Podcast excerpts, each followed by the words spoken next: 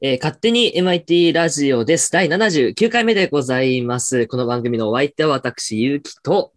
菊池でお送りしたいと思います。は。はいということでね、はい年1回目でございます。今年もよろしくお願いします。私もよろしくお願いします。もうということでね2022年。 2022年、語呂がいいですね。すごいね。二進数みたいですね、なんかね。三進数か。安心す、確かに。三進数みたいですけど、三進数だったら何年になるんですか、これは。わかんない。2022。 3の3乗だから27たす、うん。 27たす、 9、9足す 2? 9たす2か。え違う。合ってるか。27たす9たす2。ちでは6足す2だ。 6たす6だ。6?6 じゃな3くだて。 3の2乗か三だね9か。頭悪いって。ん違う。目を切る27たす3たす2だ。あ、そう。27たす3たす2だから、32年ですね、今年ね。 32年。はい。何の話やねん、急に。まあね、理系らしいジョークを挟みつつ、この番組を始めていきましょう。はーい。とということで、まあはねい、あり年がとう最初なので、はい。やっぱりね、年最初といえばあれを話すべきだろうと、何ですか、あれって。はい、あの今年の抱負というやつですね、ああ、よくあるやつですね。よくあるやつですね。どういう番組でもよくある抱負ですかそう抱負、もうありがちですよ。うんうん、抱負ね。まあ、それこそね、僕たちももう4年生ですので、抱負と言われてもね、ああ、あそうそうですね。あと思いつくのではないでしょうかということで、うんどっちうんもうんか、どっち先にいますじゃあ、あなたから先に聞こうかな。いや言いたくないから振ったの に。帰ってきたか。いや、なんだろうな。でも、うん、は自分は就活しようと思ってるから、はいはい。まあね、しっかり始めてなきゃいけないような時期だから、しっかりとした企業にしっかりと就職するっていうのが抱負かな。ああ、いや、難しいです ね、そういうのふわっねて。してるけどね。うんなんかね、なかなかね、あ始めよう始めようと思ってても、まあ、なかなか始めれてないところがあるから、いや、まあ、しっかりとねそうですよ。まあ、インターン行ったりとかしてるけど、なんかね、なかなかね、うん。それこそあと僕たちはあれじゃないのあの、教職実習があるああ、そうですね。あら、まあ、教職実習、まあ、どうかなっていうのか なあと、楽しもうとか。そんな感じ今年1年のでも、まあ、そうね。 まあ、しっかりね、生徒と向き合って、まあ、自分がその職につけるのかどうかをね、考えるいい機会かなっていうふうに。ああ、なるほど。そんぐらいでも、就活と教職実習ぐらいかな、大きなね、はなるほど。イベントは。まあ、あとは卒業できるのかどうかって話か。あまあ、それは大事だね。卒業しようか。卒業しよう。まあ、大事。大きいテーマせでっかくす、それねは。ね、内定取っても卒業できなかったらね、え、ダメですからね。ぐらいかな。ぐらいですか抱負うん、ゆうきくんはゆうきくんだって、あれだよね。私も一いい応進学ですけど、私はね、進学ですけど、ちょっと、まあ進路がね、今、ごたついておりまして、もともとそのね、うちの大学から、そのうちの大学院に進学しようと思ってたんだけど、肉。はいはいはい、どはうやら自分がやりたいそのテーマが、うちの大学じゃできないらしくて、い。あ、確かに。ってなったら、そう、うんとなったらよその大学に行くことになるのかなって言ってまあ正直就職ぐらい今大変なのかなって感じです、ああ、受験もしなきゃいけないし、ね。え今はもう情報を集めて。てみたいなとかやってるのはいあ国大とかってやってる何の国大とかってその研究やってるのあー北大はねやってな。いそう研究について説明した方がいいんじゃないあー研究どういう内容をやってるかっていうそのうそうそうそうそう。あのー、ですねえっ、とひとまあ名前がバイオミメティクスっていうんですよ出たバイオリンテッ クス。はい。でまあどんな内容かというと、まあ、簡単に言うとその動物が世界にいっぱいいるじゃないですかうん。で、動物の、なんか、例えば鳥が飛んでたりとか、ペンギン。ンが、えっと、海を泳いでたりするんですけど、そういうの構造ってわかりますまあ、かなんるほどまあ、鳥だったら羽を羽ばたかせたりとか、うんうん。あとペンギンだったら、その、あ、どっちも鳥になっちゃった。その羽をバタバタってやって、海を泳いだ り、あと、は、あ のー鳥ばっか出てくるな。あー、そう。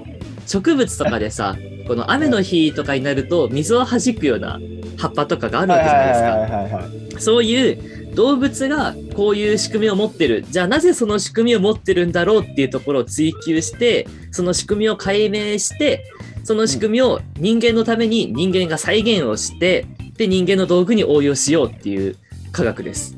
いやーそう何回も聞いたことあるけどすごく面白そうだなそう面白いんですよ。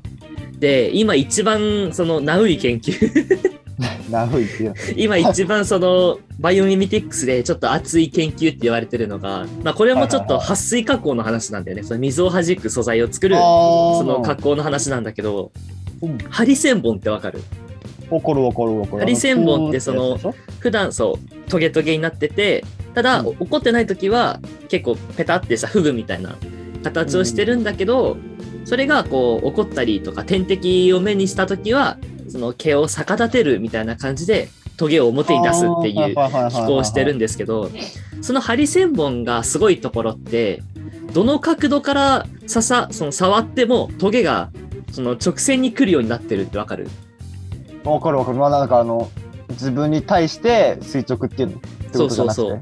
あでそれでちょっと話長くなるかもしれないけどいい かなあいやいいんじゃない。そのうんハリセンボンのトゲがどっから来てもその垂直に針が当たるようにするっていう仕組みをうん。見つけて、うんでこれがなんで撥水加工に使われるかっていうとうん。これまたちょっと話長くなるんだけどもともと撥水加工の元ネタにそのうんさっき言ったハスの葉っていうのがあるんですよ。はいはいはいはい。でハスの葉あがそうハスの葉がなんで水を弾くかっていうとハスの葉ってこうよくよくよく見ないと分かんないんだけどなんか普通ペタってしてるように見えるじゃないそうだねこう真っ平らでねなんだけどすんごい細かい顕微鏡で見ると上に向いたトゲみたいのがいっぱいついてんの。うん。へえ。でそのトゲ一本一本が水を支えて支えてその水がその葉っぱにくっつかないようになってんだよね。ね。だからその時計一本一本が水を支えて下の方に流すっていう仕組みを持ってるから水がこの水を弾くようになってんだけどうんただそうなると時計が向いてる方向と違うところから水が飛んでくるとそうだねそれがついちゃうんだよね。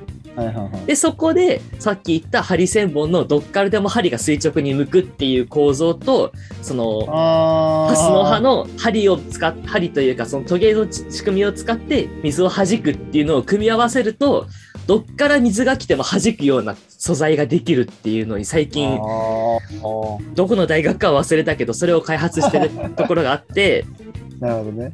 でそれで今そのちっちゃいミクロのサイズのテトラポットみたいのがいっぱい入ってる染料みたいのを開発してうんその絵の具みたいのをまあ紙でもいいし金属でもいいしににパーって塗るとその部分が撥水加工されるようになるの。おもろいね。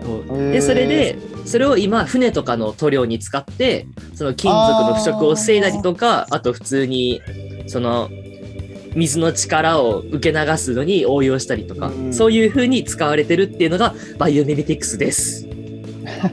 すごくいい説明で した。スピーチをしてじしまっゃあ普通にね思ったのがもうコラボの次元に入ってきてるんだねた。そうなんですよ。反対からもう新しい2つを掛け合わせたっていうそうそうまあ、そう両方ねできないと無理な次元に入ってきてるっていうのが面白いなと思っためちゃくちゃ面白いんですよ。そうめちゃくちゃ面白いんだけどもううちの大学ではやってくれないんですよ。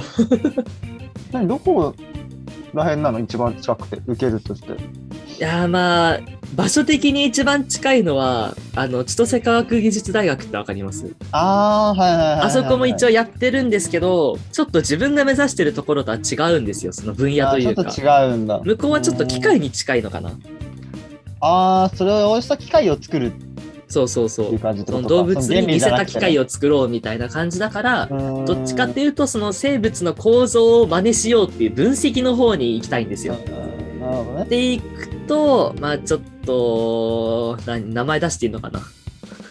なんか千葉大学さんとか、あと、はいはいはいはいなんかね、そのバイオバイバイオメメメティクスをやってるところって、大学じゃなくてね、なんとか研究所とか、なんとか博物館研究所だったりするの。これはもう就職みたいになるってことかそう、だからちょっょっと難しいねってなる。まあ結局、院を経由して研究所に行くことになるんだと思うんだけど、理想的には。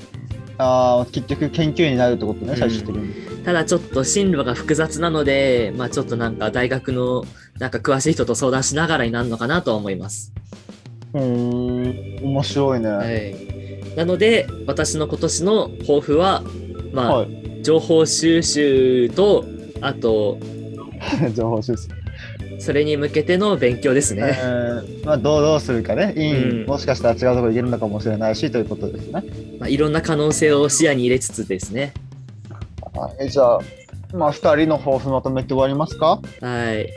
まあなんか俺の方がふわっとして申し訳ないけどね、いえいえいえ。まあ、なんか就活とね、まあ、卒業かな、 まあまとめるそうだと、ね、就活と卒業まあ、4年生らしい抱負かなと思います。